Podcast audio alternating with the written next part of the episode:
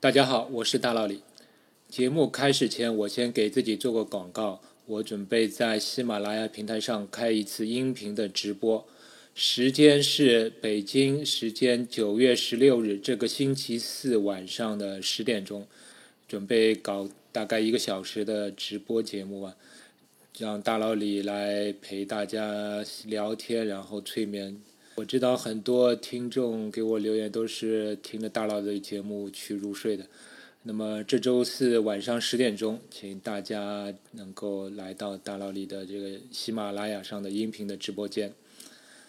好，那么现在这个节目正式开始。不知道你考虑过这个问题没？就是你的朋友数量多，还是你朋友的朋友数量多？也就是说。让你与你的朋友比较，谁更是交友达人？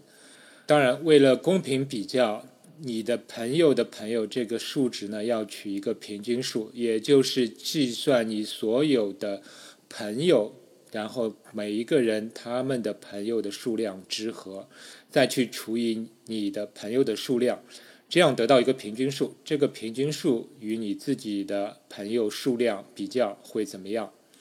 那么，如果我这个节目后面我没有特别指出的话，今天节目里我所说的朋友的朋友这个概念，其实都是这样一个平均数。这里我们还需要有一个设定，就是假设朋友关系是相互的、双向的，不存在就是你认为某个人是你朋友，但是他不当你是朋友这种情况。这里朋友关系总是相互的。那么基于以上的设定，我知道各位在各自心里都会有一个估计了。但是我现在可以在节目里告诉大家一个结论：对绝大多数人来说，你的朋友的朋友的数量会大于你的朋友的数量。你可能觉得这不合理啊！既然朋友关系是相互的，那么有的人如果说他朋友多的话，那么也就是说他身边的人的朋友数量应该都比较多。那么要少的话，就大家一起少嘛。所以最终看上去好像应该是一半的人多，一半人少。那么，但是事实确实是有些出人意料。现实中，大多数人的朋友会比他的朋友的朋友数量少。第一次注意到这个现象的是美国的社会学家詹姆斯·科尔曼，他在一九六零年代对美国的十二所高中的学生进行了这样一个朋友关系的调查。他结果发现了，平均每个学生有二点七个朋友。但是平均每个人的朋友的朋友的数量是三点四，而只有不到四分之一的人，他的朋友数量是多于他朋友的朋友的人数。在这期节目之前呢，我也在我的微信的朋友圈做了一次调查。这个调查是这样做的：就是请你给你的若干微信好友，比如说十个微信好友，发送消息询问一下。他们的微信联系人的数量，然后你得到反馈之后，你来求一个平均数，然后与你自己的微信联系人数量比较一下。在这里呢，我就假设微信联系人就是相当于一个朋友关系。那么最终呢，我是收到了四十八份答复，其中有百分之七十七点一的人答复是自己的朋友的朋友的数量要比自己的联系人数量多。所以这也是同样验证了科尔曼的调查结果。我也很欢迎各位听众，你现在也可以做一个同样的调查，用留言的形式回复我，看看到底是你的朋友多还是你朋友的朋友数量多。那么为什么会形成这样一种现象呢？啊，美国的另一位社会学家斯科特菲尔德，他在一九九一年发表了一篇论文。这个论文的标题就是这期节目的标题：为什么你的朋友的朋友比你的朋友多？他也是依据这个 James 卡科尔曼的这个调查结果，用数学的方法分析了一下这种情况发生的原因。其实原因简而言之就是，平均来讲，朋友的朋友的数量就是会比某一个人的朋友数量多。我们可以来看个例子啊。我在这期节目的介绍里面，我贴了一张图，这是网上流传很广的一个王菲的人际关系图。当然，这张关系图里面每两个人之间的连线，并不总是表示这个好友关系啊，都是有很多夫妻关系、前夫前妻、就绯闻男友女友的关系。但不管，反正这个连线其实也是部分反映了他们人际关系是比较靠近的。那么你去看一下这张图，然后你再去心算一下每一个人，或者随便挑几个人，你看看他的朋友的数量以及他的朋友的朋友的数量。那么你会发现，这张图里面最终只有三个人，就是处于这个人际关系核心的三个人：王菲、周迅和张亚东。他们三个人是能够做到，他的朋友是比他的朋友的朋友数量多，而其他的十个人都是反过来，都是朋友比较少的。那么，其实这种的朋友关系网是常态，是正常的一个状态。就是说，其中有若干个交友达人，他们的朋友数量特别多，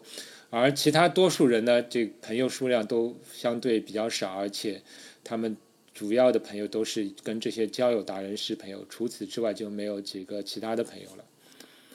那么，数学上也可以验证这一点。我们就考虑一个全部是随机的这样一张人际关系图来计算，比如说这张图里面有 v 个人和 k 条线，也就是 k 个朋友关系。那么我们来考虑，如果这 k 条线是全随机产生的，那么我们其实也可以算算看，这张人际关系图里面平均每个人有几个朋友呢？这个问题非常简单，因为每一条线是连接两个人。而图中有 k 条线，就是 k 对朋友关系，所以对整张图来说，所有人的朋友的总数就应该是两 k。那么平均每个人有两 k 除以 v 个朋友，因为里面一共有 v 个人。那么如果要去计算平每一个人的朋友的朋友的平均数量，它的期望值会是多少呢？这个计算是稍微复杂一点啊，大家有兴趣可以自己算一算。但我可以告诉你答案。这个答案就是上述的这样一个平均值，再加上每个人朋友数量的方差，去除以每个人的朋友的平均值，也就是两 k 除以 v，它需要加上一个方差去除以除以这个两 k 除以 v。那么又因为这个方差总是正的，这也就意味着每个人的朋友的朋友的数量的期望值。确实是会多于每个人每个人的平均的朋友的数量，那这个结果是不是有点反直觉了？而且是如果每个人的朋友的数量差距越大，就是这个方差越大，那么在整个这个关系网中就会有越多的人会发现自己的朋友会少于朋友的朋友。一种最极端的情况就是，如果是有 n 个人。其中有一个交友达人，这个人与全部其他 n 减一个人都是朋友，而其他 n 减一个人只有他这样一个朋友，那么所得到的结果呢，就是这 n 减一个人都会发现自己的朋友的朋友的数量是 n 减一，而自己却只有一个朋友，那么这种情况是最为极端的。而且不幸的是呢，这种情况其实是朋友圈关系的一种常态了，就是经常会发生的。那么，到底有没有一种朋友关系的这种结构形式，能够使得多数人的朋友会多过他的朋友的朋友？呃，那还是可以有的。比如说，如果有这样一种六个人的朋友圈结构。其中四个人形成一个环形的结构，就是 A 与 B 是朋友，B 与 C 是朋友，C 与 D 是朋友，D 跟 A 是朋友，这样一个环形，并且 A 和 B 有一个共同的朋友，C 和 D 有另外一个共同的朋友，这样产生一个六个人的朋友圈结构。如果有这样一种结构，你会发现这其中有四个人，就是 A、B、C、D 都会感觉自己的朋友要比朋友的朋友数量多。那么这另外两个人呢，就会是相反的，所以有多数人会觉得自己的朋友会比较多了。但你也会发现，这种结构的构造是非常非常刻意的。你在这个图里面，任何增加或者减少任何一条边，任何一两个人的关系，改变任何两个人的关系，都会使整个结构失去这种性质。而且这种图在生活中并不常见。就比如说 A、B、C、D 四个人能够构成一个环形的好友关系，而这个对角线上 A 和 C、B 和 D 却不能是朋友。这种这种结构在生活中还是比较少见的，除非是我倒发现倒是有这种非常长的这种关系，就是非常长的关系链又回到自己的，这有时候倒是有可能。但是四个人能构成这样一个环状的关系图还是非常少的。那么，综上所述，大家应该能够接受这样一个现实吧？就是如果你感觉到自己比较孤单，你的朋友比较少，而你周围的朋友的这个社交网络、社交圈却总是让你感觉他们好像非常善于交友，非常在社交活动中活跃。那么我能告诉你的是，这就是正常的一个现象，说明你是一个平常人，无需悲伤或者难过。而如果你发现你自己的朋友要比你的朋友的朋友的数量多，那么恭喜你，那说明你是一个社交的达人了。以上这个现象就被叫做有益悖论。而我最近呢，还看到一个与有益悖论有点类似的反直觉的概率的现象。叫沃比冈湖的头子。沃比冈湖是美国作家加里森·凯勒写的一本小说的名称，它也是一个地名。在这个沃比冈湖地区的一个特点呢，就是那里的家长都认为自己的小孩是天才，是要超过平均水平的。其实中国的很多父母在自己小孩进入小学之前，常常有这种迷思。而握比冈湖的骰子是这样一组骰子，在每次投掷中，每一个骰子的点数大于每个骰子的平均点数的概率要超过二分之一。如果你把这组骰子想象成小孩，那么投出的点数是这个小孩的考试成绩。那也就是说，每一个小孩他们的考试成绩要超过。每次考试平均成绩的概率都超过一半，都大于零点五。那么你听上去是不是不太可能呢？但是这样一组骰子确实是存在的。比如以下的三个骰子，大家可以拿一支笔来简单记录一下，你到时候自己再验证一下。有这样三个骰子，它的点数分布是这样的：一个第一个骰子 A 骰子，它是有五个三。五个三点，一个五点，啊，而第二个骰子，第二个骰子是两个一点和四个四点，第三个骰子是跟第二个骰子是一样的，也是两个一点和四个四点。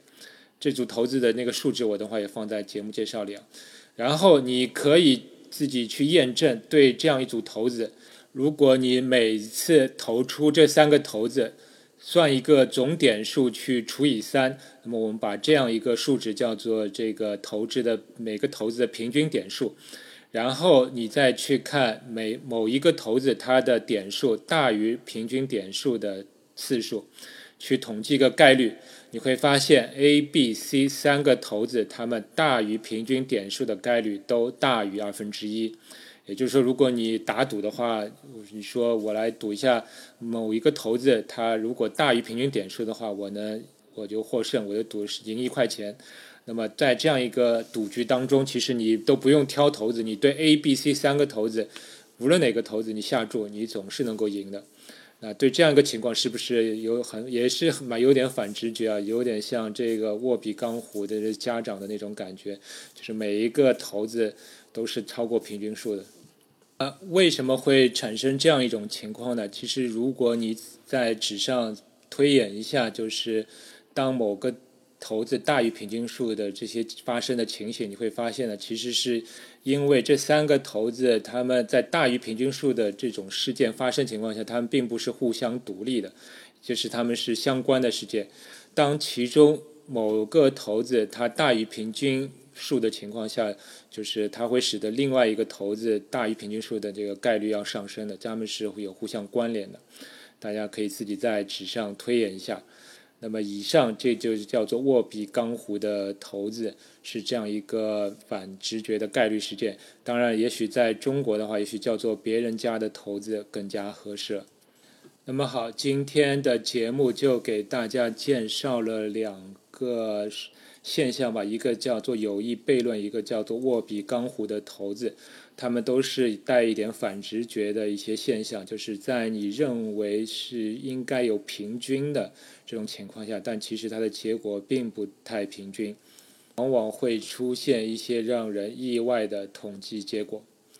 那么节目的最后呢，我再做一个通知，就是这一期节目我会作为我的第三季的节目的最后一期，也就是第三季我不会再更新了。下一期节目我就当它是第四季。那么为什么是现在呢？其实也没有什么特别的原因吧，因为这个第三季也持续的够久了，而且我也不想再维护这个第三季的单独的专辑了。所以各位，如果你现在只是订阅我的这个《大佬聊数学》第三季的这个专辑的用户，请你一定要订阅我的另外一个全集的专辑，就叫《大佬里聊数学全集》。那么这个第三季的专辑我会稍后关闭，也就停止更新了。请大家一定要务必订阅我的这个全集，也欢迎大家一定要给我好评，多多的点评。那么也期待在星期四晚上十点的音频直播能够听到你的声音。我们下期再见。科学声音。